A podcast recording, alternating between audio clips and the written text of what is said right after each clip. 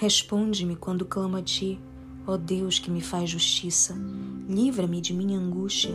Tem compaixão de mim e ouve minha oração. Até quando vocês jogarão minha reputação na lama? Até quando farão acusações infundadas e continuarão a mentir?